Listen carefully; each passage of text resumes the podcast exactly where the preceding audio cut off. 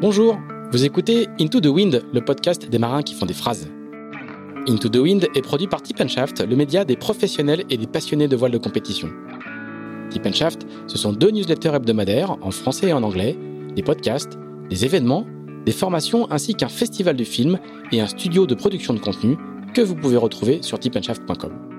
Je suis Pierre-Yves Lotrou et je vous souhaite la bienvenue dans ce nouvel épisode d'Into the Wind.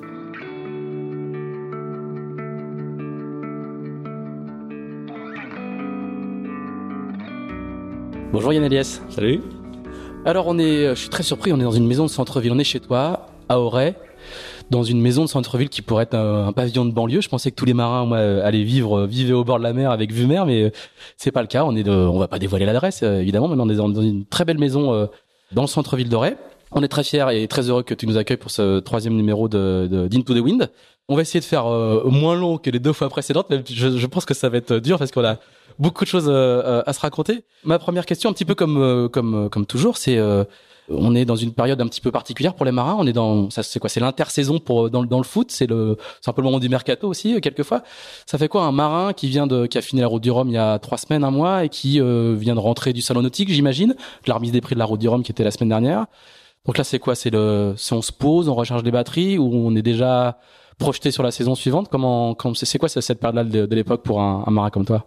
Il y a une première partie juste après la route du Rhum où on essaye de, se reposer et de recharger les batteries assez rapidement parce que finalement, euh, pour moi, l'intersaison de cette année est comme euh, l'année dernière, elle est un peu synonyme euh, de recherche de partenaires, de monter des nouveaux projets et puis de savoir ce que je vais faire l'année prochaine.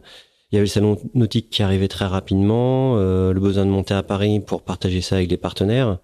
Donc finalement, euh, j'ai eu 15 jours euh, pour vraiment me reposer et puis depuis, euh, je suis reparti au taquet et j'entrevois, ça y est, euh, les, les, vraies vacances avec les fêtes là vendredi prochain, comme tout le monde. Voilà, parce qu'on est jeudi, on, on, a la date pour pas pour que les gens soient pas, trop perdus. On est jeudi juste avant les vacances scolaires, donc là c'est la vraie pause. Là, il y, a plus de dossier de sponsors envoyés.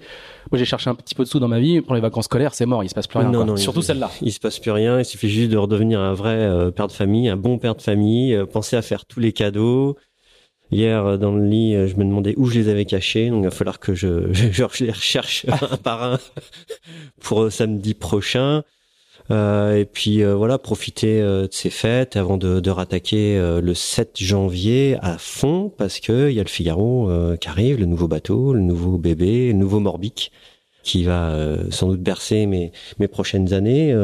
j'ai toujours été propriétaire des Figaro 1, 2 et donc bientôt 3.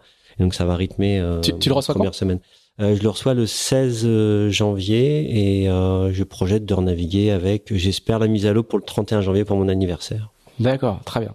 Alors, tu es déjà immédiatement projeté vers le futur, alors que tu viens quand même de faire une route du Rhum, qui est pas une course anodine. Ça veut dire quoi? Ça veut dire que c'est déjà, c'est déjà classé. Un marin, ça se projette toujours dans le coup d'après.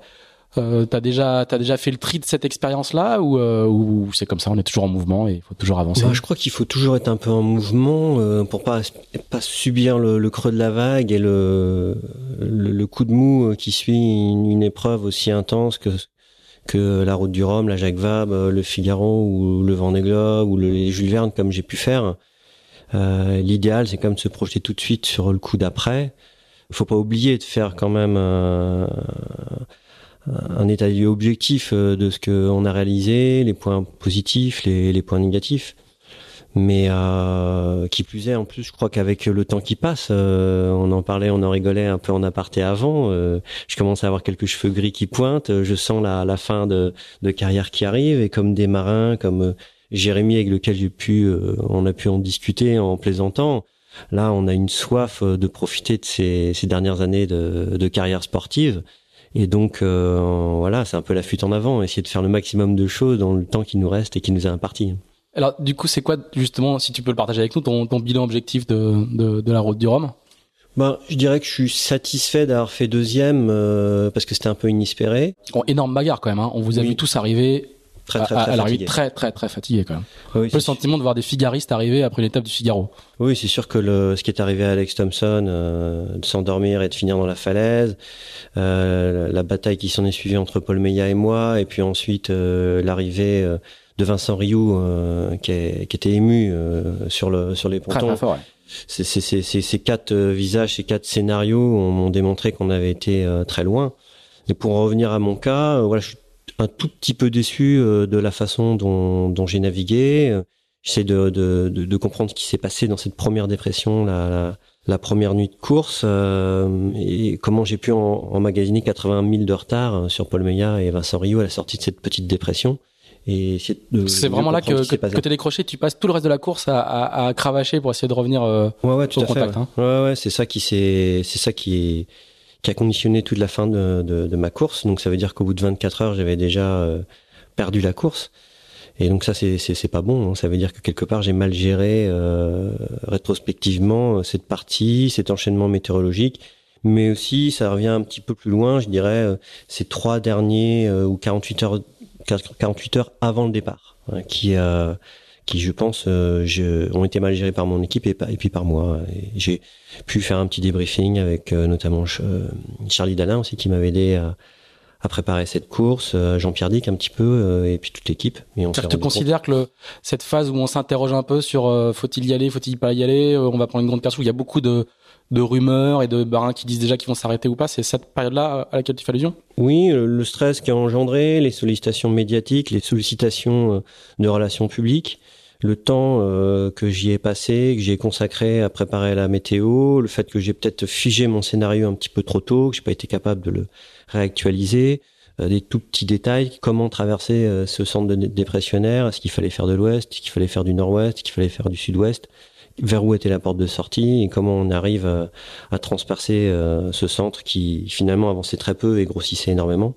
Bon, je, pense qu'il y a quand même un tout petit peu de, réussite. Hein. Euh, j'étais à 1005 de Paul Meillat et de Vincent Rioux à ce moment-là. J'étais un des premiers avec euh, Jérémy et Vincent à aborder cette cette transition et donc voilà, j'ai sans doute manqué un petit peu de réussite, mais voilà, ce serait euh, se mentir que de tout mettre sur la réussite. En tout cas, à chaque fois que dans ma carrière j'ai commis des erreurs, euh, si j'avais remis ça sur le dos de la réussite, j'aurais, j'aurais pas avancé. Donc il faut essayer de comprendre ce qui s'est passé. Hein. Tu considères que tu es dur avec toi-même en général?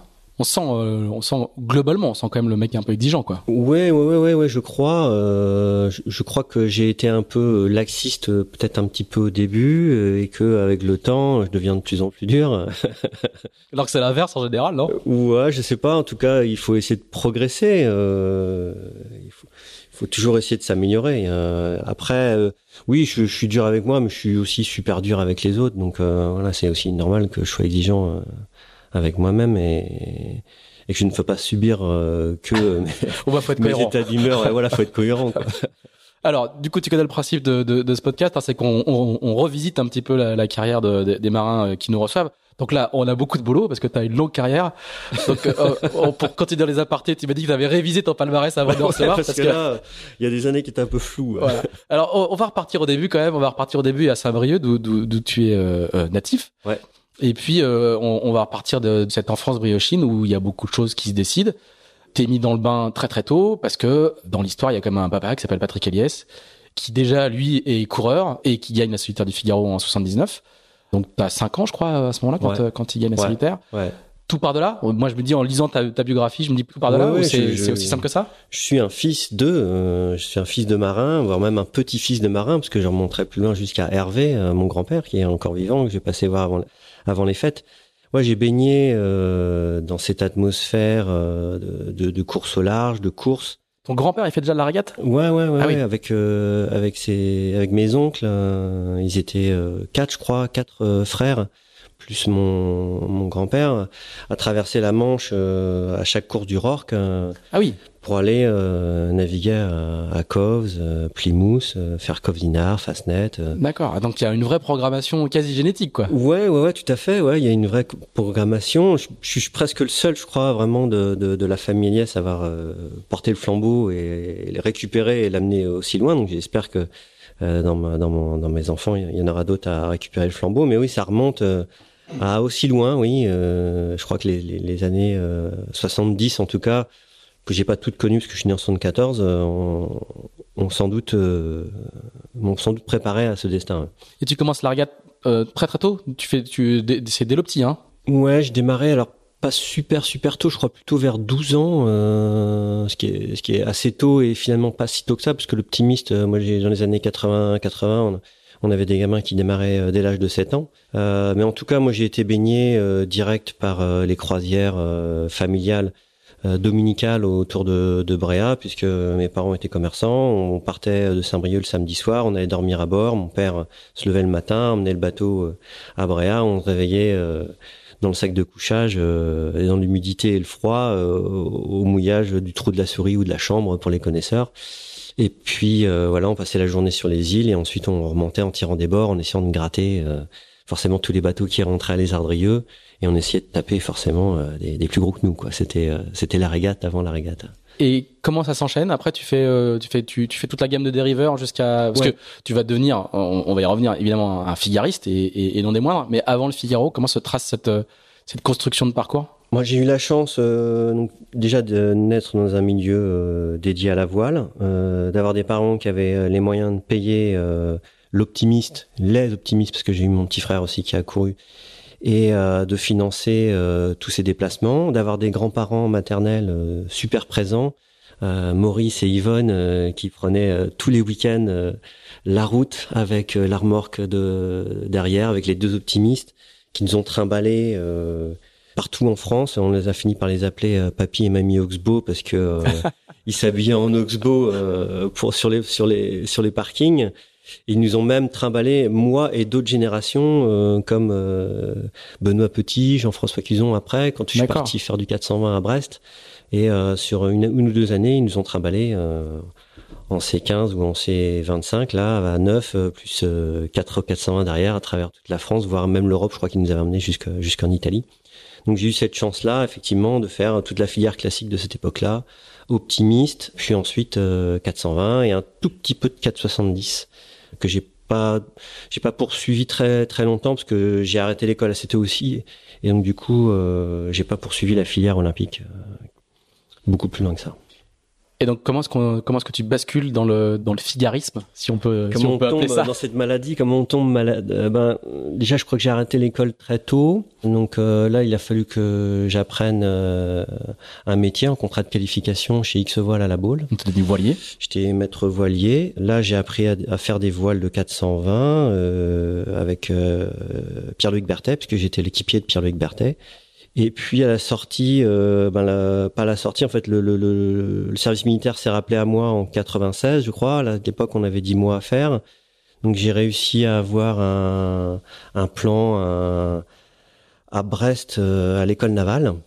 Et puis euh, j'ai réussi aussi à, emmener euh, le Figaro Crédit Agricole de l'époque, parce que j'avais déjà fait, il me semble, un challenge espoir Crédit Agricole. J'avais réussi à amener le bateau à Brest, à l'école navale, pour m'entraîner. Et à la sortie du service militaire, je demande euh, au commandant euh, de Kersozon, qui était un neveu d'Olivier, de me libérer euh, un mois avant la fin de, mes classes pour pouvoir aller participer au challenge Espoir Agricole et, et je remporte ce challenge juste devant Bruno Staub, je sais pas si ça vous dit quelque chose, d'un point sur la dernière manche. Si on devait refaire toutes les manches de, de des, des, sélectifs de Figaro qui permettent à des gens de d'arriver d'éclore ou pas, il y aurait il y aurait beaucoup d'histoires. Du coup, on est, on est en quelle année là pour ce challenge 96. 96. Novembre 96. Donc on rappelle 96, pour les plus jeunes de nos auditeurs, il y en a, euh, que c'est l'ancêtre en gros du, du challenge CMB euh, région Bretagne euh, aujourd'hui. Oui, à l'époque, on gagnait un Figaro pour une saison, voilà. Euh, sponsorisé par le Crédit Agricole. Et, quand on refait par par cette filière-là, vont passer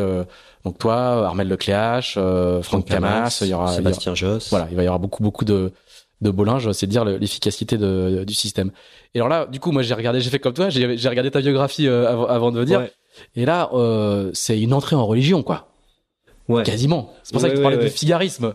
Ben... Parce que vous êtes quelques-uns à avoir, en avoir fait euh, beaucoup, beaucoup, beaucoup. Mais là, toi, quand on regarde cette année-là, 96, c'est vraiment l'année où tu rentres dans le, dans, dans, cette, dans cette classe et pour quasiment plus jamais en sortir, tu vas faire des, des excursions euh, ailleurs, mais tu vas vraiment euh, de. Je rentre un peu effectivement en pèlerinage et en religion en 97. Et malheureusement, je me rends compte que je suis pas à la hauteur euh, de ce que j'espérais être. C'est-à-dire que sur les grands prix, les premières manches de grands prix, j'éclot et j'éclate très très vite. Mais par contre, dès qu'on part sur la solitaire de Figaro, c'est une catastrophe totale. Je suis pas du tout capable. je suis capable de passer la boîte de dégagement en tête et de, de finir, je crois, 24 heures derrière Franck Camas pour ma première étape du Figaro. Avec les parents euh, qui étaient au bout de l'acheter, à se demander euh, quand leur fils allait arriver. Pour la petite anecdote, il y avait aussi les parents de Vincent Rioux. Donc, il reste de l'espoir. C'est ce que je dis aux petits jeunes qui démarrent.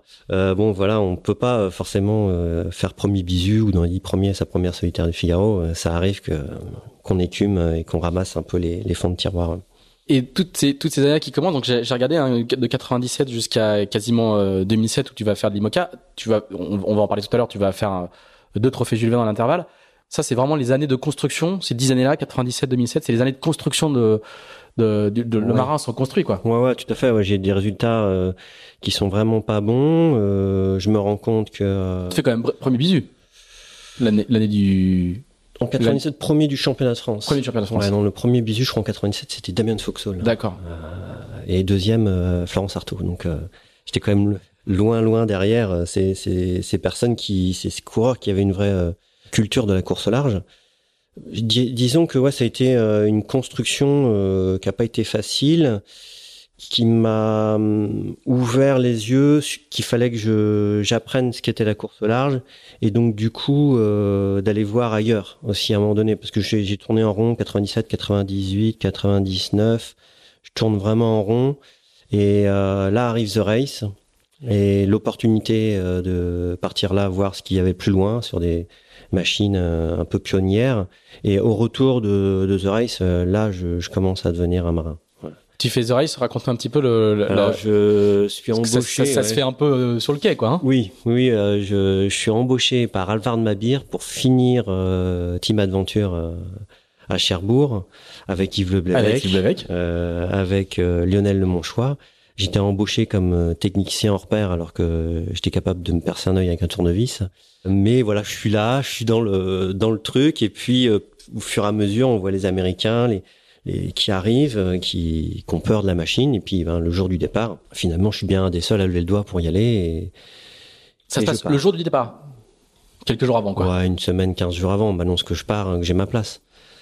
Mais ça va pas plus loin que ça, ouais. et, et je me rappelle très bien qu'effectivement, là, j'ai vraiment le sentiment de partir faire quelque chose de d'extraordinaire, parce que... Euh, on savait pas, un peu comme j'imagine les, les, premiers Vendée Globe, on savait pas où on mettait les pieds, on savait pas si on allait revenir, on savait pas si les machines allaient On rappelle, euh, pour l'époque, on est, on est dix ans après le premier Vendée Globe. Personne a fait, euh, quasiment personne n'a fait le tour du monde en, solitaire en multicoque euh, sans, sans, sans escale. Oui. Le trophée Jules Verne est un concept qui est assez récent. On est vraiment dans le, dans l'exploration, quoi. Ouais, ouais, c'est une idée géniale de, de, de Bruno Perron, qui après avoir réussi à faire le tour du monde en 79 jours et quelques heures, donc battre le record euh, de Jules Verne, décide de lancer le pari un peu fou euh, de l'ultime, de, de, la course euh, incroyable, ce qui s'était jamais fait. Alors il y avait en gros quasiment que les plans euh, hein, qui ont réussi, à, à finir. J'ai eu la chance de participer à cette aventure, de pas la finir parce que je me blesse et je suis obligé d'être débarqué en Nouvelle-Zélande. Mais je reviens de là, ça y est, avec enfin le goût du large. Euh, comme je suis blessé, je fais un peu de préparation mentale aussi et je commence à comprendre un petit peu les leviers, les déclics qui pourraient me permettre de me surpasser. Euh, à l'époque, les maîtres de de l'abnégation, j'appelle ça, euh, c'est euh, Éric Douglaset, Jean Cam. Pour moi, c'était c'était j'arrivais comprenais pas comment ils arrivaient à, ne pas dormir, à rester sur le pont des heures durant dans le froid et la fatigue pour moi, je, je savais pas comment on arrivait à le faire et, j'arrive à, partir de 2001 à, à comprendre comment. C'est vraiment un moment de bascule pour toi, de, de, de, un déclic, ouais. Ouais, ouais, un déclic, euh, ouais, parce que je trouve les raisons de me, de me faire mal, de me dépasser, de d'aller euh, chercher euh, plus loin et finalement d'y prendre un, un, certain plaisir, finalement, à comment à se faire mal, comme on dit. Donc c'est vraiment le déclic. Ouais. Ça y est, je deviens un marin, mais donc j'aurais mis quand même de 97 à 2001 4-5 ans pour. Euh, il y en a qui va plus longtemps. il y en a qui arrivent jamais. Il y en a qui arrivent jamais. il y en a qui explosent comme des François Gabard ou Franck Camas euh, dès leur première euh, solitaire. Hein. Alors du coup, ça, derrière, ça enchaîne assez vite avec le premier Jules Verne de sur Orange, oui. dont on a parlé la dernière fois avec avec, avec Yves Le Et même chose, moi j'avais le sentiment quand quand je regarde l'équipage qu'il y avait une il y avait une bande quoi, il y avait un qui aujourd'hui fait réseau. Vous connaissez encore tous beaucoup de cette époque-là, il y a quand même une sacrée euh... Alors toi t'es un peu le junior de l'équipage quand même Oui. T'es un peu le, la... Ouais, le pas la mascotte mais en fait t'es un, peu le gamin parce qu'il y a des il y a des sacrés poilus quoi pour euh, pour être pour être clair. Et euh, quel souvenir tu gardes de ces deux Parce que tu fais le deuxième aussi, tu fais 2005 Ouais. Donc deux fois, deux, deux fois, 2002. deux- double record. 2002, puis 2004, 2005. Je crois que tout le mérite en revient à Bruno d'avoir su euh, trouver cette alchimie entre euh, des, espèces de, cow-boys et des Indiens de la mer, quoi. hein. Euh, Il y avait des tronches incroyables, hein, comme Hervé Jean. Moi, je resterais, euh, j'aurais l'image de, ce mec euh, gravé à moi, à vie en moi. euh, D'autres inconnus qu'on n'a pas revus, comme euh, Vladimir Zalbalindis. euh, dit Vlad, euh, qui est ressorti il y a quelques années quand euh, justement euh, ce formidable bateau été remis à l'eau et, reconditionné pour Bic. Ouais, une aventure incroyable, une aventure d'homme, une aventure humaine avant tout. Et puis effectivement des, souvenirs qui, restent gravés entre nous, entre Yves Le Blévec, euh, Florent euh, Chastel, euh, Ludovic Aglaor, euh, qui resteront gravés à vie, c'est sûr, hein, ce qui s'est passé là. mais c'était aussi à la fin, je crois, un peu d'une époque, parce qu'ensuite Franck Hamas est arrivé avec une, une vue un petit peu plus professionnelle, bien qu'il ait fallu qu'il rebaisse un petit peu le curseur à, la baisse et qu'il se rende compte qu'il avait besoin de faire confiance à ce genre de, de marins, en allant chercher, je pense, Frédéric Lepetrec, Renan euh, Le Goff. Mais euh, c'était un peu la fin d'une époque où effectivement on était capable euh, de partir, euh, de, de, chan- de changailler quasiment des. Je me rappelle, il y a un départ de Tour du Monde, on a, on a, on a pris quelqu'un sur le sur le bateau, on lui a fait son sac le matin euh, parce qu'on s'était rendu compte que l'électronique marchait pas. Il fallait absolument qu'on embarque avec un mec qui avait jamais fait de bateau avec nous.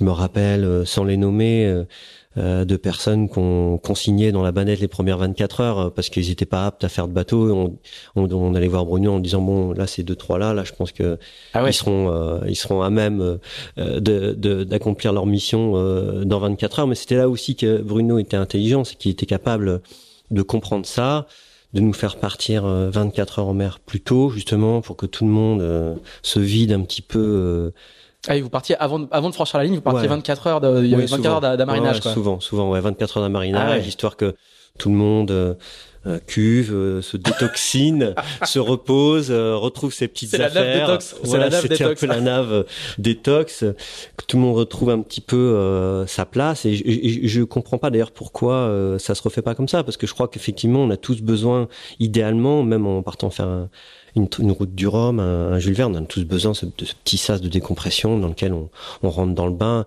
et être capable, euh, sur la ligne de départ, bam, de donner le meilleur de soi, quoi.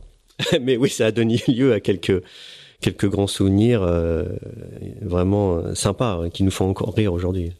Du coup, c'est aussi le moment où, pour le coup, tu, changes un petit peu de, statut, puisque du coup, en, accumulant les années de Figaro et puis ces, ces tours du monde-là, ou ces bouts de tours du monde-là pour The Race, tu vas réussir à trouver un budget pour le Vendée Globe. On est en, en 2007, je crois, Ouais. 2006-2007, Oui. avec Generali. Et donc là, c'est euh, la Champions League. Euh, alors moi j'ai un souvenir précis parce que euh, tu es sponsorisé par Generali, Oui. qui a un autre athlète sous contrat, qui est Zinedine Zidane, euh, qui est au fait de sa gloire. Hein. On est peu après la Coupe du Monde de 2006 euh, de football où il a mis un coup de tête à Materazzi, enfin, tout le monde s'en souvient. Oui. Et je me souviens d'une visite de- du, du chantier chez Multiplast où le, le bateau était en construction, où il y a des motards qui sécurisent les ronds-points parce qu'il y a Zidane qui arrive, quoi.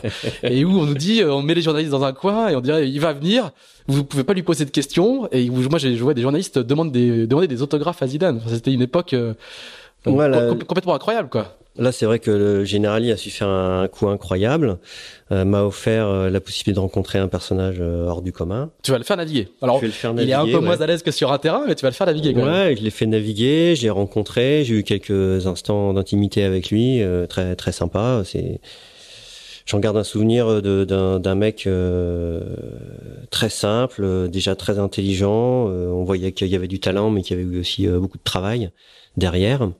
Tout de suite, il euh, sur le bateau, il a pas trouvé ses repères, mais enfin en tout cas, il a il a, il a capté beaucoup de choses. Donc ouais, une, et là aussi effectivement des images un peu euh, incroyables comme ce, cette visite de chantier, mais aussi euh, le départ du Vendée Globe où il vient sur les pontons. On est obligé de Aux grandes dames de Philippe de Villiers, qui, va, qui va crier à la privatisation du ponton, ça fait l'histoire. Ouais, ça fait une, toute une histoire alors que finalement on y était pour pas grand chose. il y avait juste du monde qui voulait voir Zidane. Donc ouais, ouais, euh, ce, ce, ce Vendée Globe euh, était un- incroyable à tout point, euh, y compris sur euh, l'épilogue euh, malheureux Alors, avec l'accident. On, on va, on va y venir parce que c'est aussi une étape euh, très importante. Mais avant, est-ce que le, le Vendée pour toi à ce moment-là, c'est euh, le, le but absolu pour toi, c'est euh, le Graal comme ça l'est pour beaucoup beaucoup de de courir aujourd'hui, un rêve de môme. C'est à ce statut-là pour toi ou c'est une pas une course comme l'autre, mais enfin une étape dans, dans une carrière de, de marin? Ouais, ouais, c'est dans mon dans mon fait deux fois le tour du monde. Dans mon esprit, le, le, tour du monde. Euh, ouais, j'ai déjà fait le tour du monde. Il y a, y a ce premier graal hein, d'arriver à mettre un espace-temps sur euh, sur un tour du monde. Qu'est-ce que c'est le monde Quand t'es gamin, ça me paraissait tellement grand que ça me paraissait impossible d'en faire le tour euh, ou à pied ou en voiture ou à la voile. Et puis finalement, j'arrive à le faire à la voile. Et finalement, ça me paraît pas si grand que ça la terme me paraît pas si, énorme que ça. Et puis, et puis dessus, effectivement, il y a les, souvenirs, les rêves d'enfance, 89. Euh, j'ai en, tête cette image des bateaux qui partent avec les voiles en ciseaux, euh, le bateau, euh, notamment de Loïc avec des voiles en kevlar jaune sur un ciel gris voire noir et donc oui je me dis c'est c'est ce que j'ai envie de faire et donc tout tout en découle je crois à partir de mes premiers Jules Verne avec l'envie un jour de, de faire ce, cette course. Alors, du coup, euh, quel souvenir tu gardes avant le fameux accident, quel souvenir tu gardes de cette période-là? Parce que le premier Vendée, moi j'en ai couvert euh, 3, 4 ou 4 ou 5 même. Même pour un suiveur, comme on dit, c'est assez impressionnant. Euh, il y a beaucoup d'émotions sur le ponton. Toi, quel, quel souvenir tu gardes de ce, de, de ce tout premier? Bah, déjà d'avoir eu la un petit jeune, hein, on est en 2007, t'as, ouais. On me demande pas de calculer. T'as, 32 ans. Ouais, 32 ans, ouais. ouais. Bah, déjà des rencontres humaines fortes avec euh, Erwan Steff et Pierre-Emmanuel Hérissé, euh, et aussi euh, Jean-François Quizon et, bien d'autres euh, qui étaient dans mon équipe. Le sentiment d'avoir été un peu jeune pour mettre au point cette machine, même si je pense qu'on avait quand même réussi à faire quelque chose de bien.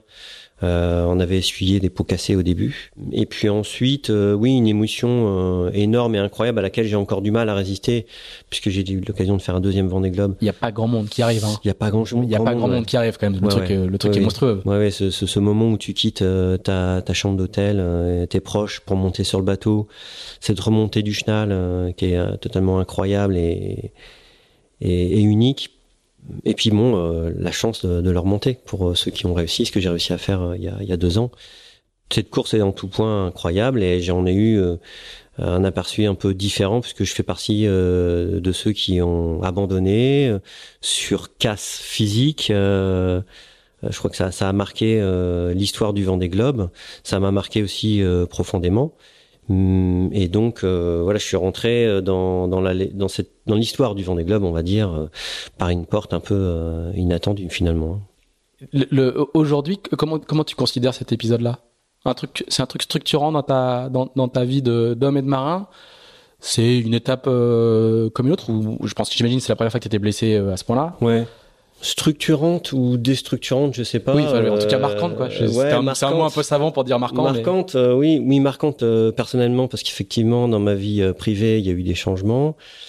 Dans ma vie sportive, oui, elle a eu une incidence aussi sur, sur, ma façon d'aborder les, les, courses. J'ai quand même eu le sentiment de, de franchir un nouveau cap à ce moment-là, à travers la rééducation, à travers la façon dont j'aborde euh, la vie de tous les jours et la préparation, euh, tout simplement, parce que dans la rééducation, j'ai rencontré des, personnes incroyables qui étaient bien plus euh, amochées que moi et, qui continuaient à avancer quand même.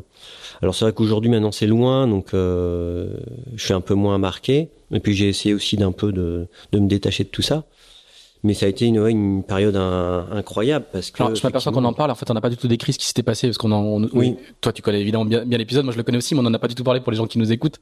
On, on le répète juste. Hein, tu es dans le Grand Sud et tu vas à l'avant faire une manœuvre euh, euh, sur le bout dehors. Tu peux peut-être nous préciser le, les circonstances rapidement sans. Ouais, sans... Bah, c'était il y a 20 ans. Hein. 20 non, ans. 10 ans. 20 ans. Non, 10 ans. Euh, 10, 10 ans, ans, pardon. 10 ans. C'était il y a 10 ans pile, voilà. parce que c'était le 18 février, je crois. Hein, euh, 18 décembre. 18 décembre. 18 décembre, j'ai vu ça. Ah oui, à deux, ce à, matin. Deux, à deux jours près. Ouais. D'accord. En fait, euh, une dizaine de jours avant, je crois que l'accident arrive au 28 ou 38e jour de mer, euh, j'étais en tête, euh, j'aborde le début de l'Indien en tête, mais euh, voilà, les choses se, se passent pas si bien que ça pour moi. J'ai un problème de je pense à posteriori de, de compas euh, qui, qui zigzaguait. Donc euh, mon bateau arrête pas de partir au tas, euh, je casse des lattes et puis voilà, je vois finalement que la tête de la course euh, s'éloigne et que la victoire s'éloigne. Donc j'ai du mal un petit peu à accepter cet état de fait. Euh, Il y a Bernard Stam qui décide de s'arrêter au Kerguelen et qui perd son bateau sur les rochers. Et là, je, je me mets à en vouloir vraiment aux éléments, à l'océan Indien. Donc je suis pas dans une période euh, mentale très très très très positive. Et puis un jour sous euh, deux riz, euh, deux riz ou trois riz J3, donc avec pas mal de vent, 40 40 50 nœuds. Je me dis bon Yann réveille-toi là, il faut envoyer de la toile. J'avais un problème sur le bout dehors, le, la mur qui s'abîmait et qu'il fallait réparer. Et donc bêtement, je pars à l'avant un peu, euh, heureusement avec mon, mon, harnais, mais je pars un peu la fleur au fusil en me disant je vais réparer, sans me dire ben, en fait euh, je pourrais mettre le bateau à la cape. Et donc euh, je me retrouve à l'avant sur le, le, bout dehors et le bateau fait une embardée. il y a sans doute un, peu de vent, une rafale qui arrive. Il, accélère et puis je vois qu'il va enfourner. J'ai pas le temps de reculer et de revenir sur le pont, donc je m'agrippe au bout dehors et puis là, euh, le bateau rentre dans l'eau à, 15-16 nœuds. Et, euh, et, comme j'avais mis le pied en, en, en croquant jambe sous la sous-barbe, j'ai le, le, le, comment, le fémur qui pète, euh, le bassin qui casse, euh, les, vertèbres qui cassent. Je me retrouve pendu au bout de mon harnais à l'extérieur du bateau. Et donc là, là c'est la, la, la, grosse, la grosse merde. Du coup, euh, je réussis à, revenir sur le pont, euh, tant bien que mal, à, à ramper jusqu'à l'intérieur du bateau et de déclencher les secours. Donc voilà, le résultat, il est pas très bon. Euh, je suis plus capable de faire quoi que ce soit. Heureusement, j'ai réussi à déclencher les secours d'arrêter le bateau, de le mettre à la cape, et voilà, j'attendrai. Tout ça euh, avec un bassin pété, un, un fémur pété et ouais. pétés. Ouais, ouais, ouais. ouais. Aujourd'hui, tu te, quand tu te dis ça, enfin, là, tu le racontes tellement simplement que ça fait. Bah, J'essaye de passer vite dessus ouais, parce ouais, que si je traîne dessus, je me remets vraiment les images en tête, le fémur pété en deux, la jambe euh, quasiment 90 degrés et la, la douleur associée, euh, bon, c'est pas des moments très drôles. Hein. Mmh. Et, et, du coup, euh, t'en as tiré euh, de, des, des leçons euh, euh, physique, psychologique ça, va changer ta façon de naviguer après Ça t'a oui, un petit peu, oui, oui, parce que je me rends compte que là, j'ai peut-être un, j'ai commis une erreur, c'est-à-dire que j'ai pas bien euh, pris la mesure de la situation. Quand on part pour bricoler à un endroit aussi euh, exposé, il faut bien mesurer le pour et le contre, euh, les différentes possibilités. Finalement, avec du recul, il aurait suffi que je mette le bateau à la cape à y bricoler euh, tranquillement euh, sur le bout dehors et puis repartir euh, ne serait-ce qu'une heure sur un vent des globes c'est Hmm. c'est pin-up c'est nul c'est rien quoi. Et là je manque de perdre la vie je perds le bateau. Donc en plus derrière voilà ma carrière a sans doute été un peu différente. Donc ouais les, les conséquences sont quand même sont quand même graves après, là, là, où je suis vraiment heureux, c'est la façon dont euh, j'ai réussi à me battre et à revenir, parce que six mois après, je fais deuxième. Alors, voilà, ça, c'est ça qui est vraiment incroyable. D'abord, euh, moi, j'ai un souvenir très précis sur le ponton de la base à Lorient, de te voir passer, recommencer les, les entraînements. Et je me souviens qu'on est plusieurs sur le ponton à te regarder passer. On dit, mais il est pas censé être en centre de rééduc. Mm. C'était assez impressionnant. Enfin, on, avait, on sentait une, une détermination, une presque un, un, un, je sais pas un goût de revanche, tu vas me dire si c'est le cas ou pas, qui fait que as, tu viens de décrire l'accident en des termes très très précis, donc on Ouais. imagine ce que ça fait. Et quelques mois après, t'es, t'es, je me souviens, t'es- tu te balades avec ton sac à spi, tu boites, hein. Ouais, je, Avec je pense le- même que les premières navigations, je les ai faites avec la, la béquille ou avec une Voilà. canne, Et euh, avec le sac à spi sur l'épaule, et on, on, on est plusieurs à regarder, on me dit, mais, mais comment il fait, quoi?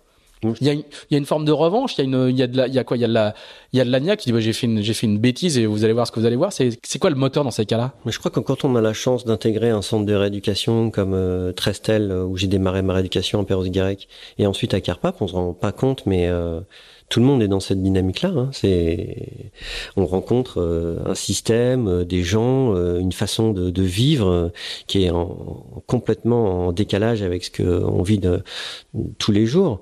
Il y a des gens qui se battent comme ça au quotidien. Il y en a encore en ce moment euh, avec une force incroyable pour finalement certains euh, pas récupérer tout ce qu'ils ont. Et c'est c'est ça que moi j'ai rencontré là-bas. J'ai rencontré vraiment euh, une façon de de vivre, de faire et de se battre euh, qui m'ont euh, qui m'ont plu, qui m'ont touché. Et, et après, ben du coup, en découle voilà cette façon de faire. C'est même, euh, je crois, mon, mon kiné, euh, Joël, euh, à cette époque-là, qui voyait que je tournais en rond comme un lion en carge, qui voyait qu'il y avait un petit moment de flottement, de doute euh, sur ma façon de d'aborder la rééducation. Il dit bon, écoute, appelle un copain là qui t'emmène à, à prendre l'air. Donc c'est Jérémy qui m'avait emmené. Il me dit ben comme ça tu verras un peu ce qui te reste à faire et puis tu reviendras avec les idées un peu plus claires. Et je me souviendrai toujours d'avoir appelé Jérémy, qui vraiment m'a emmené, m'a aidé à passer la jambe par-dessus le la filière, m'a amené sur son bateau. On est parti euh, tirer quelques bords. Euh, limite, il m'aidait à passer d'un bord sur l'autre. J'en ai vraiment un, des moments très émouvants. C'est pour ça aussi que j'ai cette euh, complicité avec Jérémy, parce qu'il m'a il m'a offert ce jour-là quelque chose que je pensais ne plus jamais pouvoir refaire, c'est-à-dire faire du bateau. Quoi. Et, et du coup, très très vite, le, la, la solitaire suivante devient un projet? Ouais.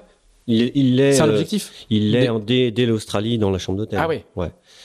Et c'est, euh, je le dois un peu aussi ça à mon entourage et à One Steph, c'est-à-dire que la première euh, visite du chirurgien qui vient, là, le 1, la question c'est 1, est-ce que je vais pouvoir remarcher? Et 2, est-ce que je vais pouvoir faire du bateau? Et quand? Et il me dit, euh, normalement dans 6 mois, ce sera 6 mois, ben la solitaire c'est dans 6 et demi.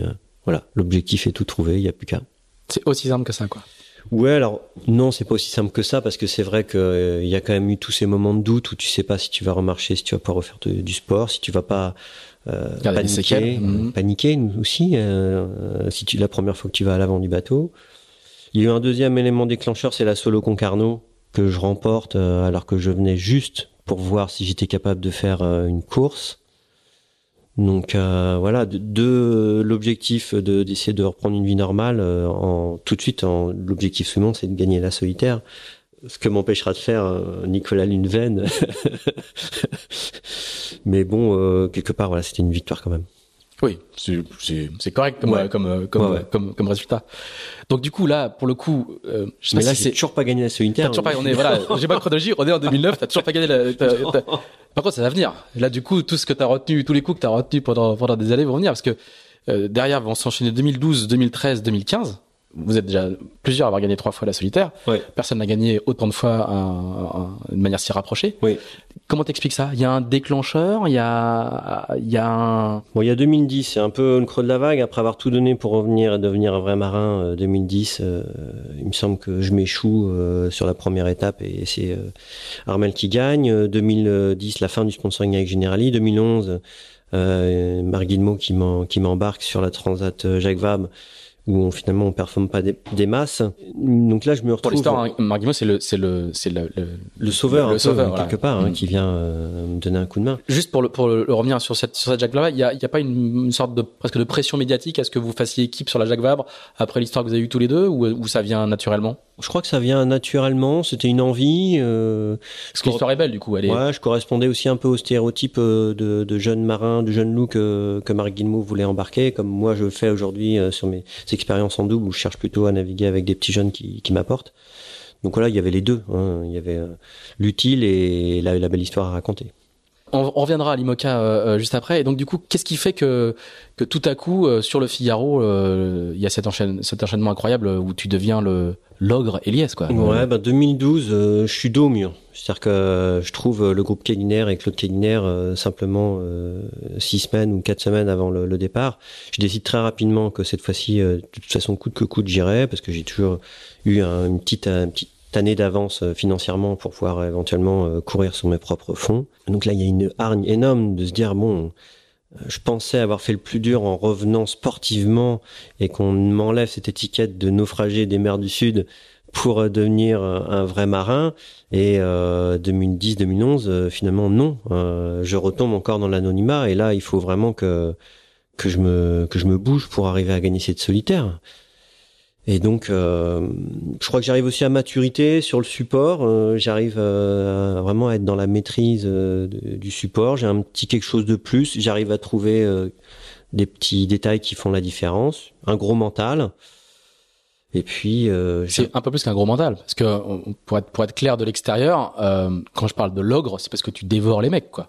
Ouais, je prends un ascendant psychologique. Voilà, je crois que je crois que à chaque fois. Et puis, tu, tu, tu joues le truc à fond, quoi. Oui, oui, oui, oui. Tu, ça, tu sais, tu sais assez bien faire. Oui, je sais, je sais que, que dès que je sors et que je viens naviguer en Figaro, ça démarre dès la première navigation pour la forêt et que dès la première navigation pour la forêt, il faut que je remporte toutes les manches. C'est, ça se construit comme ça. Il faut. Euh... et ça, c'est un. On est, en représentation, on est en, en, en, régate et en Figaro. Mon Figaro démarre dès euh, le premier entraînement pour la forêt. D'accord. Et, et ça, c'est, c'est nouveau ou c'est, ça a toujours été comme ça?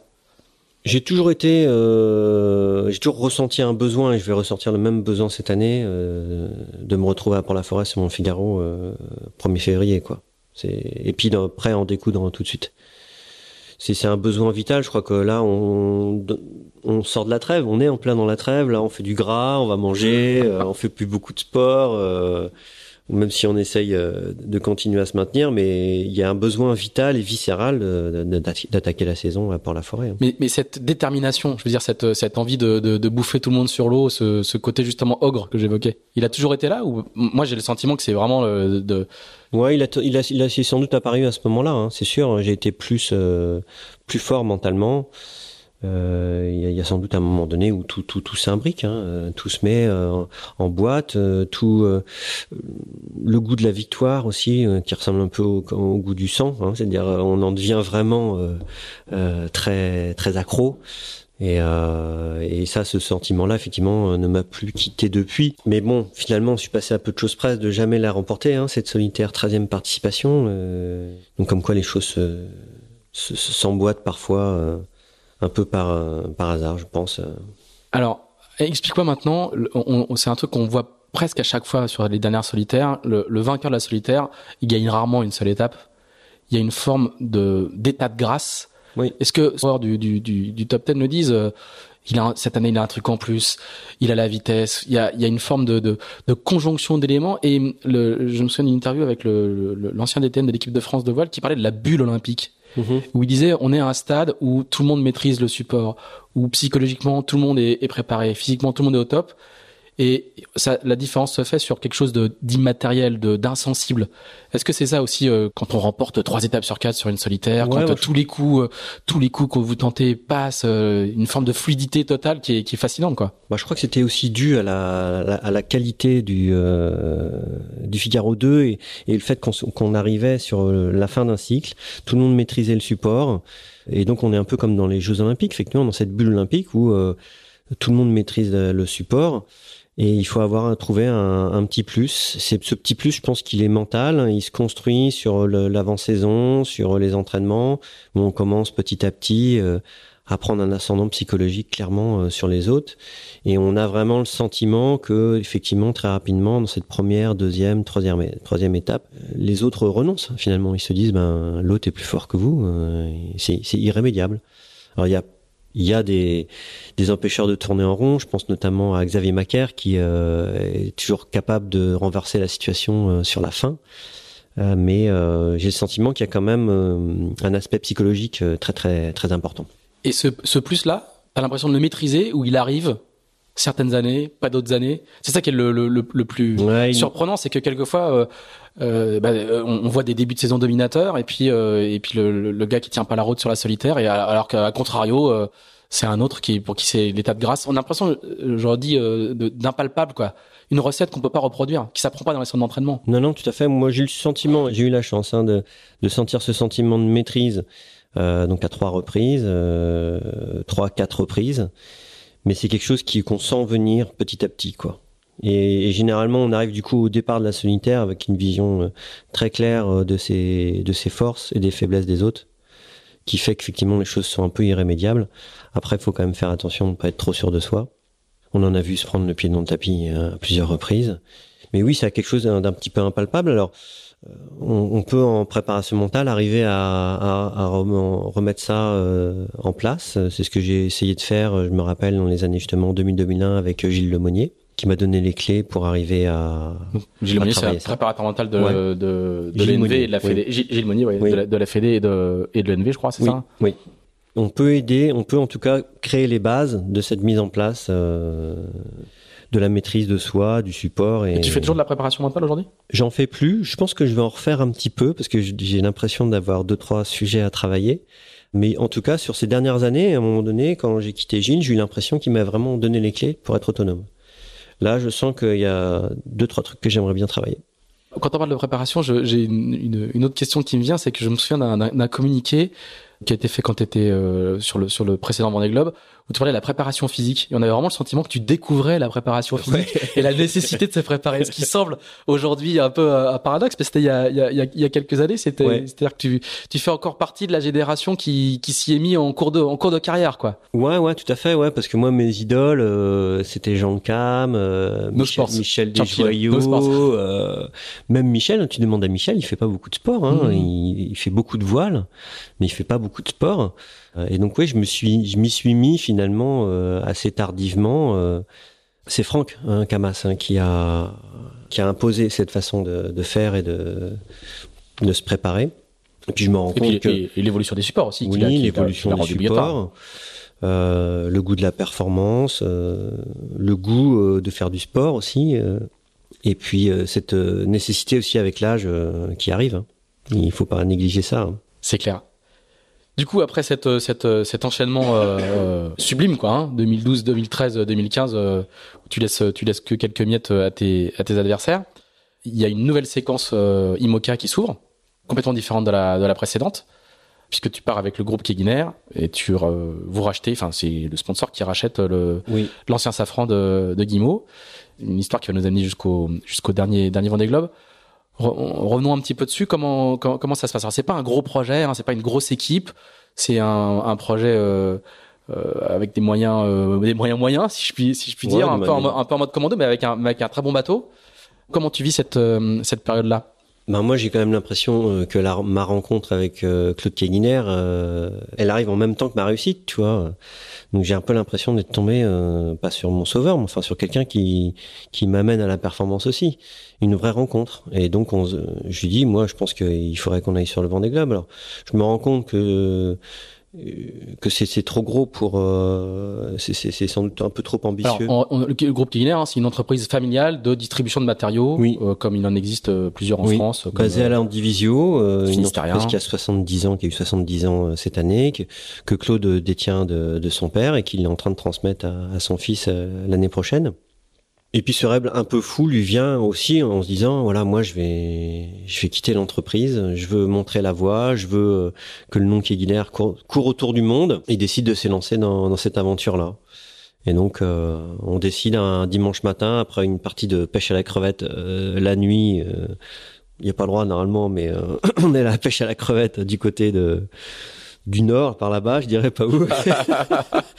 et le lendemain matin, il y a café, là. oui, il y a un peu prescription, mais, euh, mais ça fait partie des petits plaisirs que j'ai eu avec Claude juste avant d'aller à la pêche à la crevette de nuit.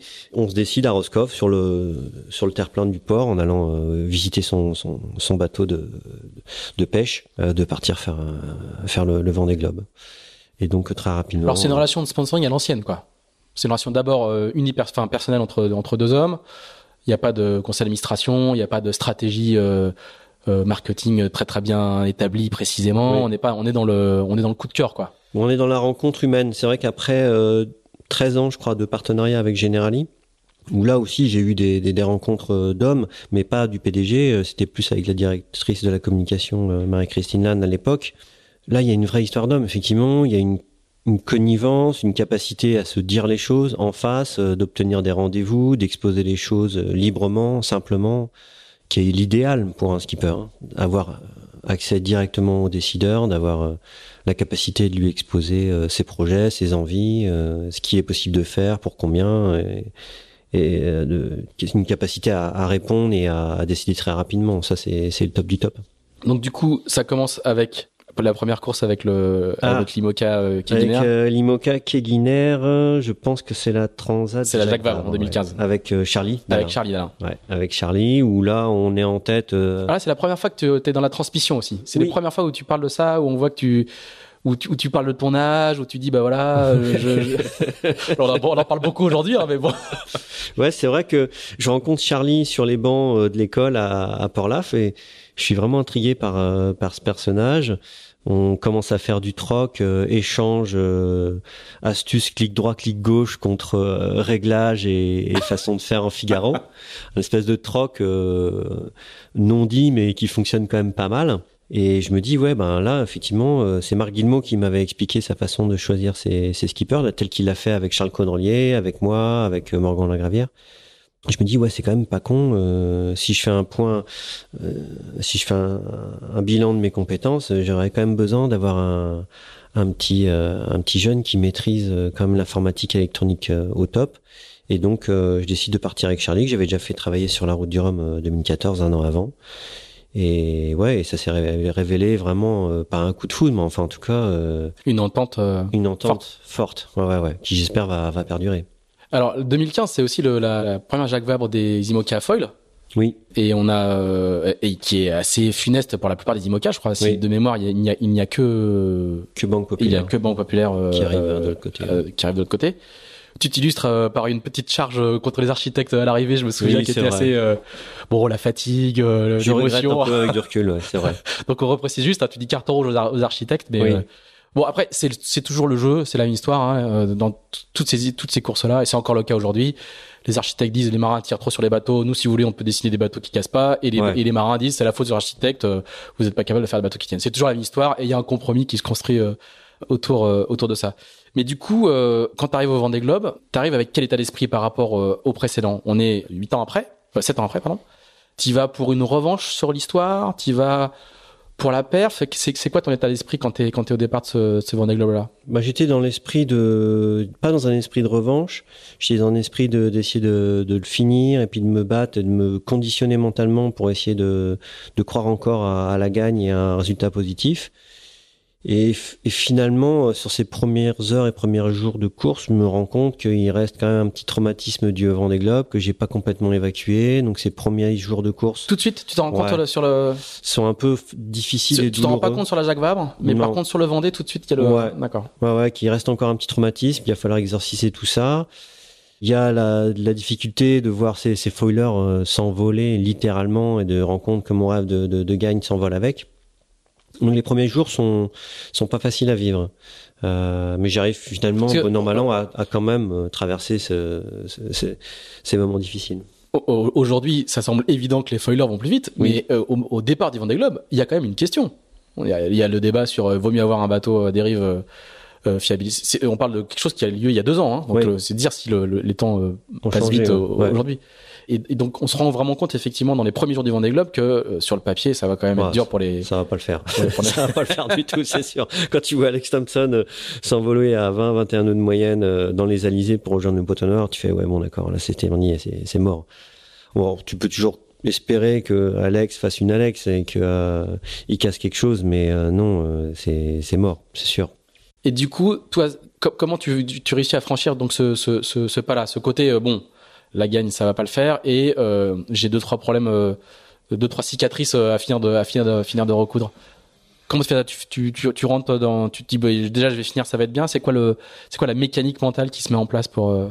Ouais, c'est ça, on se place dans une autre façon de, voir la course, de se dire bon ben voilà, maintenant on va falloir finir, faut se placer dans une, autre façon de naviguer, essayer de prendre du plaisir avec sa machine, continuer à faire des bons petits coups météo, regarder ce qui se passe. Il y a des bateaux autour. J'étais à la, à la comment à la bagarre avec euh, Jean-Pierre Dick, avec euh, SMA, Jérémy, euh, et puis Jean aussi. Il y a, il y a du beau linge. Il y a, il y a, il y a du beau linge. Il y a des premières dépressions dans l'Indien qui arrivent avec cette obligation une première fois de ralentir pour laisser passer une dépression les copains qui reviennent, du coup Jean-Pierre et Jean qui m'accompagnent, cette espèce de trio qui se forme. Une deuxième fois, on est encore obligé d'attendre sous l'Australie qu'une grosse dépression euh, s'évacue. Et puis voilà, après le trio il se forme et puis euh, et puis on devient inséparable jusqu'à la ligne d'arrivée. Donc euh, quelque part, heureusement qu'il y a eu ça. Hein, euh, J'ai été un peu chanceux. Euh, je pense à d'autres marins comme euh, Bureau Vallée euh, qui se sont retrouvés tout seuls avec des bateaux 1000 milles devant, 1000 milles derrière. Ça a dû être quand même plus compliqué. Donc finalement, moi, je vis un très beau Vendée Globe avec euh, une histoire incroyable avec Jean-Pierre et Jean où on se croise, on se voit, on se parle et on se bat et on remonte le chenal des Sables d'Olonne euh, tous ensemble. Et donc, il a quel goût ce, ce ouais. chenal que tu découvres pour la première fois ouais. dans ce sens-là? C'est marrant, hein, je, je, me suis surpris à quelques heures de l'arrivée euh, de me dire que je couperais bien une d'arrivée, que je rentrerais bien à Lorient dans l'anonymat le plus complet. Donc il y a ce sentiment de se dire merde, je me retrouve à terre, il va encore y avoir du monde et puis il va falloir se se, se réadapter à la vie pro, euh, de terrienne, qui je pense effectivement ont dû marquer euh, ces pionniers qui étaient Poupon, Lamazou, Vandened. Imagine Pérou. VDH là, quand il va Ouais. rentrer. VDH, c'est pour ça que 180 je, jours de mer. je suis pas de près, mais enfin je suis ce qu'il fait de- avec attention. Et puis finalement les personnes qui arrivent à bord, et puis voilà, tu lâches, tu te laisses aller, et finalement t'es content Euh, et tu vis euh, voilà ce moment euh, intensément. Alors moins intensément que je pense que le départ, mais euh, tout de même. C'est moins fort qu'un, c'est moins fort. Une arrivée, c'est moins fort qu'un départ? Ouais, ouais, j'ai l'impression, ouais. En tout cas, je le vis pas de la même manière. Mais heureusement, euh, voilà, on a, on a bien fêté ça. euh, le sponsor était là, euh, les parents, tout a été bien fait. Euh, Erwan Steph a tout bien géré. euh, et là, j'en suis, je lui en suis encore euh, vraiment reconnaissant. Et hum, du coup, assez vite, euh, tu fais savoir que tu veux faire un deuxième. Et moi, j'aimerais bien savoir quel, quel est le cheminement mental qui, qui... Moi, j'ai fait très, pas beaucoup de bateaux par rapport à, à, à plein, plein de marins, mais le peu de transat que j'ai fait, à chaque fois, je me dis bon, là, c'est bon, là, plus jamais, quoi. Et moi, c'était que des transats, quoi. hein. Oui. Et comment est-ce que vous arrivez déjà à, à vous projeter? Comment ça devient euh, un job en fait qui fait que ouais, j'en ai fait un premier, j'en ferai bien un deuxième dans des meilleures conditions pour la perf, etc. Quel est le, le, le cheminement mental qui, Le qui- mécanisme, c'est d'envie de faire toujours mieux, mieux que la dernière fois. Là, sur ce Vendée Globe, j'aimerais bien y aller sur un bateau à foiler. Euh, J'ai regardé les, vidéos euh, d'Armel Lecléache et du mano à mano avec euh, Alex Thompson. J'ai encore en tête euh, ce, duel aussi entre François Gabard et Armel. C'est vivre ça, quoi. Vivre un, quelque part un Figaro planétaire sur le Vendée Globe. C'est le, le Graal. Et puis quand on l'a gagné, c'est là où je comprends pas trop. C'est pourquoi ils veulent pas y retourner les autres. Alors peut-être que j'en aurai la réponse quand je l'aurai gagné.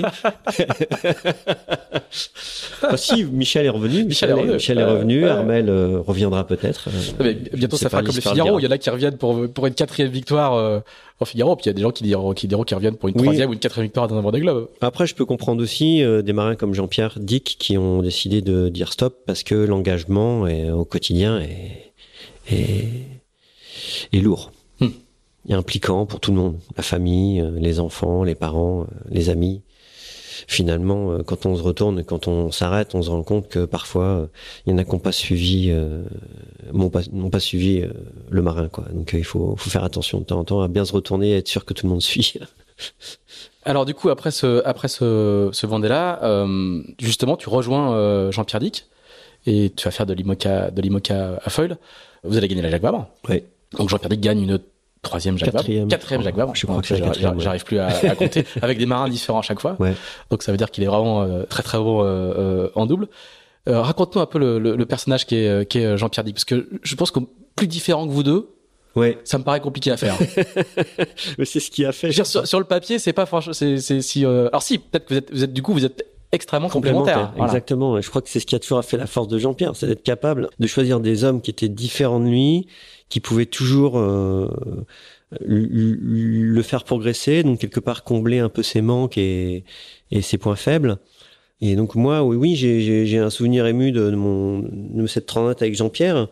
Jean-Pierre, c'est un ovni hein, dans, dans le monde de la voile. Euh, il a décidé euh, très tardivement de quitter le monde de l'entreprise pour venir dans le milieu de la course au large. Et il a amené lui aussi une façon de faire un peu différente en allant chercher des architectes comme Farr, en allant constru- construire son bateau en Nouvelle-Zélande, en s'entourant de personnes un peu euh, différentes. Commencer avec Jean-Pierre, c'est très étonnant. Euh, il faut euh, il faut être à l'écoute du, du poulain, quoi. Du, du c'est pas un poulain, c'est un c'est un étalon. Enfin, c'est quelqu'un qui qui demande qu'à qu'à se dépenser, qu'à qu'à qu'à donner le meilleur de soi, euh, mais en même temps, euh, il faut savoir le freiner parce que sinon, il donne tout et puis euh, au bout d'un moment, il y a plus rien et, et il tombe.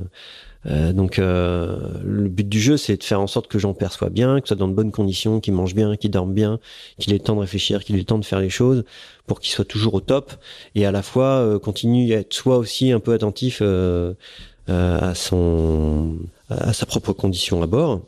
Mais quand on a compris comment ça fonctionnait, euh, au final, euh, la répartition euh, des rôles se fait très bien euh, et, et le, et le couple fonctionne bien et à chaque fois ça fait ça fait gamer les buts, ça fait victoire à la fin. hein. Ouais. Et puis, euh, sans parler des Barcelona qu'il a remporté aussi, quoi. Donc, Ouais, il y a un vrai savoir-faire là. sur les sur les courses en double, il y a, il y a, il y a peu de palmarès comme le sien. Du coup, il y a une dimension supplémentaire, notamment par rapport aux autres équipiers avec qui il a couru, c'est qu'il y a une sorte de transmission de flambeau quand même, puisque tu as couru la, la, dernière route du Rhum sur, au sein de son écurie, sur son bateau. Comment ça se passe euh, de venir donc on est on est équipier, on, est d'abord on a toujours été autonome, on rentre dans une écurie, on devient équipier, après on vous on vous prête le bateau, on vous confie le bateau t'es plus le, le, le, patron de l'écurie, t'es le skipper, hein, t'es plus le patron de l'écurie. Comment comment comment est-ce qu'on vit cette euh, bah, je crois que c'est une, aussi une évolution de notre euh, de notre métier et euh, la façon dont on doit se répartir les rôles dans un projet. On se rend bien compte que le skipper, il a quand même de moins en moins de temps pour gérer les contrats de travail, les contrats certaines relations publiques, certains échanges techniques le rôle du skipper, un, bon skipper, c'est quelqu'un qui arrive déjà en forme physique. Donc faire de la préparation physique, ça prend du temps.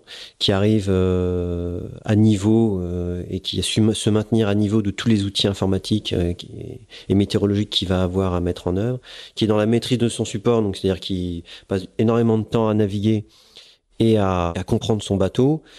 Et voilà, quand, déjà tu as réussi à bien maîtriser tout ça, bah, il te reste plus finalement de temps pour tout le reste.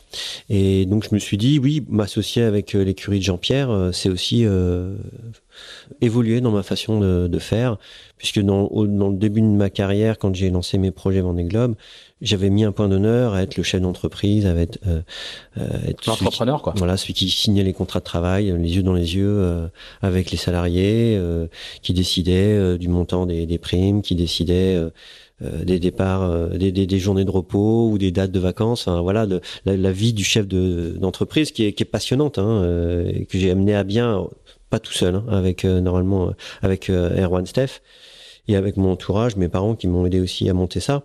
Mais voilà, je laisse petit à petit ce côté entrepreneurial pour essayer de vraiment me concentrer que sur le sportif. Et tu penses que c'est une évolution naturelle du secteur Comme on va, c'est le cas de par exemple d'Armel Leclash chez Banque Populaire ou, de, ou d'autres marins. Oui. Mais on voit qu'un marin comme François Gabard, lui, il continue à être skipper entrepreneur. Au contraire, il développe même la partie en entrepreneuriale. Ouais, Bah, je pense qu'il faut, euh, il faut être réaliste sur aussi sur euh, sur ses sur ses capacités, sur euh, ses compétences. Euh, sur la façon dont on a envie de ce qu'on a envie de faire. Euh, je trouve ça très bien que des mecs comme Michel Desjoyaux et François Gabard aient envie euh, de pousser le, curseur encore un peu plus loin, mais je ne suis pas un François Gabard ni un Michel Desjoyaux. J'ai pas les mêmes compétences techniques, j'ai pas la même la, la, même soif, si tu veux, de d'apporter ma pierre à l'édifice technologiquement parlant. J'ai pas ces compétences-là, et donc c'est pour ça que j'ai pas la même trajectoire. Il y a un truc dont, dont, on n'a pas parlé, c'est que tu as fait un petit peu de multicoque quand même. Oui. Au-delà d'Orange 2, euh, dans ton palmarès, dans ton long palmarès, euh, euh, il y a une Jacques Vabre en multi 50 en 2013, et il y a une route du Rhône en mode 70. Oui. c'est jamais quelque chose qui t'a, c'est des, des, incursions quoi dans le monde du multicoque. C'est pas des choses qui t'ont plus tenté que ça? Bah disons que je sais pas dans ma carrière. Je dis ça, une, une, route du Rhum en mode 70, c'est déjà assez engagé, hein, mais. Dans, dans ma carrière, j'ai toujours pris comme point de départ de faire la solitaire du Figaro, c'est la valeur refuge. Quand tout se quand ça se passe pas bien, qu'il n'y a pas les sponsors, bah, c'est la solitaire que je fais. Quand j'ai un gros projet, de toute façon, j'essaie de faire la solitaire pour rester au niveau euh, sportif.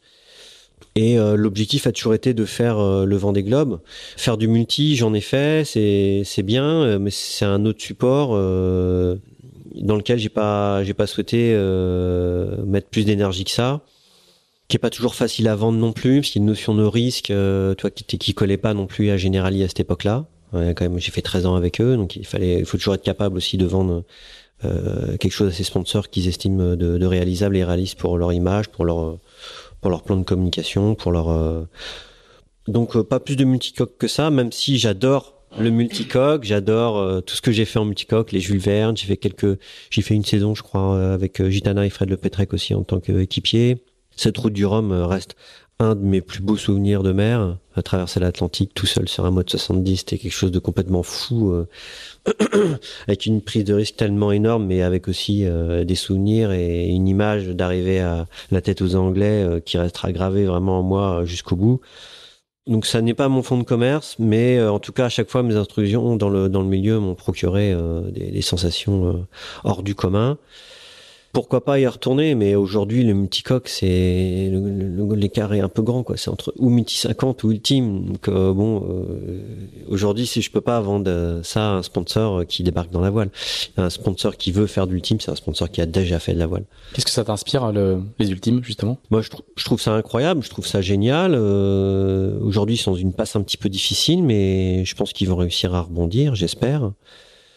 Après, comme je l'ai dit aussi dans la presse euh, récemment, je pense qu'il faut qu'ils apprennent aussi à partager un petit peu les retombées médias, à pas euh, vampiriser tout et faire en sorte qu'on trouve des solutions pour les intégrer dans le, le paysage de la voile course au large française et que tout le monde y trouve son compte.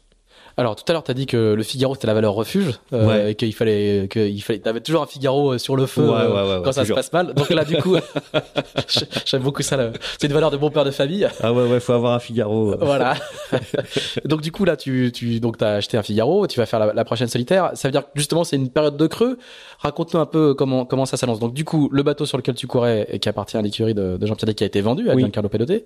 Ucar Saint-Michel ou Saint-Michel Ucar, je sais jamais dans quel ordre. Ucar Saint-Michel où est-ce que où est-ce que t'en es? Alors euh, on est jeudi, demain dans Tip Shaft sort un papier sur le marché de l'IMOCA qui est extrêmement agité. Est-ce que tu voulais dire le, le, podcast va sortir juste en même temps? Donc tu peux, si tu peux est-ce que tu veux nous faire un petit point de, de, de où est-ce que t'en es et de et de est-ce que tu vas investir ailleurs que dans des dans des, bah, les, valeurs de, semaines, de famille? les, les, semaines se suivent et ne se ressemblent pas. Il y a des semaines euh, pendant le, le, le salon nautique où j'étais très euphorique où j'avais le sentiment que j'allais pouvoir repartir tout de suite euh, sur un nouveau bateau. Et puis euh, la semaine d'après, on apprend que tous les bateaux sont vendus. Les choses évoluent très très vite. Donc euh, je m'apprête plutôt à une année de transition et je pense pas que je serai sur mon propre IMOCA l'année prochaine.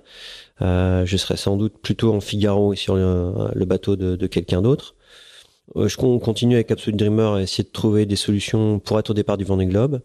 Ça passe euh, donc euh, par essayer de, construire un nouveau bateau. le timing va pas tarder à arriver à échéance puisque je pense que à partir du mois de avril, mai prochain, ce sera trop tard pour construire un bateau. Et puis je pense que les choses vont encore bouger très vite. avant le départ de, de, la route du Rhum, il y avait on avait peur que ces Emoca qui étaient d'occasion, qui étaient avant, ne trouvent pas preneur. Et puis une fois la ligne d'arrivée franchie, il y en a plus. Donc euh, je pense que les choses vont encore évoluer. J'espère qu'il y aura encore des opportunités d'être au départ. Ça sera pas dans les conditions dont j'ai rêvé, mais euh, on sait jamais. Il peut y avoir quelques quelques rebondissements encore. Ça, reste un, objectif euh, absolu d'être au départ du, du, du prochain Vendée.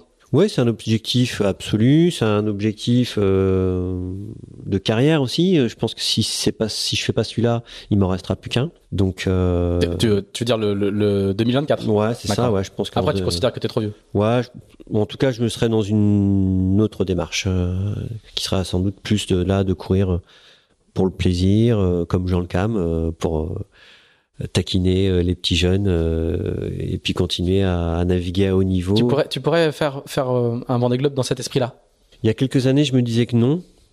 Et puis plus je regarde Jean, plus je regarde son sourire, le plaisir qu'il a à naviguer au Grand Prix de Viader au printemps dernier, c'était incroyable. On aurait dit un gamin, quoi. Il faisait des bonds dans son cockpit à la barre pour essayer de gratter d'autres bateaux à l'enroulé de bouée euh, sous spi. Euh, je, trouve ça beau. Je me dis ouais, euh, finalement c'est peut-être pas si c'est peut-être pas si mal que ça. Ça fait pas si, ouais c'est sexy finalement. Donc je me l'interdis pas. Après on verra. J'ai aussi dans dans l'esprit d'essayer de partir un jour peut-être un peu plus en voyage, mais bon ça il faut faut en avoir les moyens et, et le temps. Bon, ça fait beaucoup de projets en tout cas. Ouais, bah il y en a plein encore, heureusement. Donc du coup, on te retrouve le 1er février devant la capitainerie de Port-Laf. Voilà. Euh, premier entraînement. Donc on, on, observera le départ et la première bouée de dégagement. Si t'es en tête, euh, ça veut dire que ça veut dire que le le, le, le, Figaro s'annonce euh, difficile pour tes concurrents. C'est c'est ce que je retiens. Il va y avoir du très très bon linge cette année quand même. Ouais. C'est très excitante. Avoir fait le Vendée Globe et gagner la solitaire, ça sera un peu le, le, prérequis pour pouvoir s'aligner quand même. Hein. Ouais. Ouais. Il y a, il y a quand même euh, toute la, il y a quand même Loïc Perron qui, qui rentre au pôle, euh, pôle course large euh, Finistère. Oui. Hein, tu vas. Ouais, mais on n'est pas à l'abri que comme en 2002, un petit jeune gagne la course pour 13 secondes. Hein. Armel avait gagné de 13 secondes devant Alain Gauthier. Alain Gauthier pour le premier Figaro, donc ne pas faut surveiller les petits jeunes qui D'accord. Donc du coup à la rentrée, on scrutera les bancs, ouais. qui met des lunettes, qui met pas de lunettes, qui a la dernière version d'Adrana ou pas, etc., etc. Euh, merci beaucoup Yann, merci de nous avoir reçus, d'être revenu sur cette sur cette longue et riche carrière. On n'a pas tout fait hein, parce que le, la notice Wikipédia est très, est très très longue. Mais même toi, tu n'arrives pas à te souvenir de de, de, de, tout, de tout ce que tu as fait. Merci beaucoup en tout cas. Merci à vous qui nous écoutez. Euh, j'espère que vous serez aussi nombreux que les fois précédentes. Si vous appréciez ce podcast, n'hésitez pas sur Apple Podcast et iTunes à cocher les 5 étoiles. C'est important pour le, Je pour le référencement. Promis. Merci beaucoup. que pour le mien. Merci Yann. Et puis euh, on se retrouve euh, après les vacances de Noël avec un nouvel invité. On ne sait pas encore qui c'est. On trouvera sans difficulté. Et je vous souhaite à tous de bonnes fêtes. Salut Yann, merci. Salut, bonne année.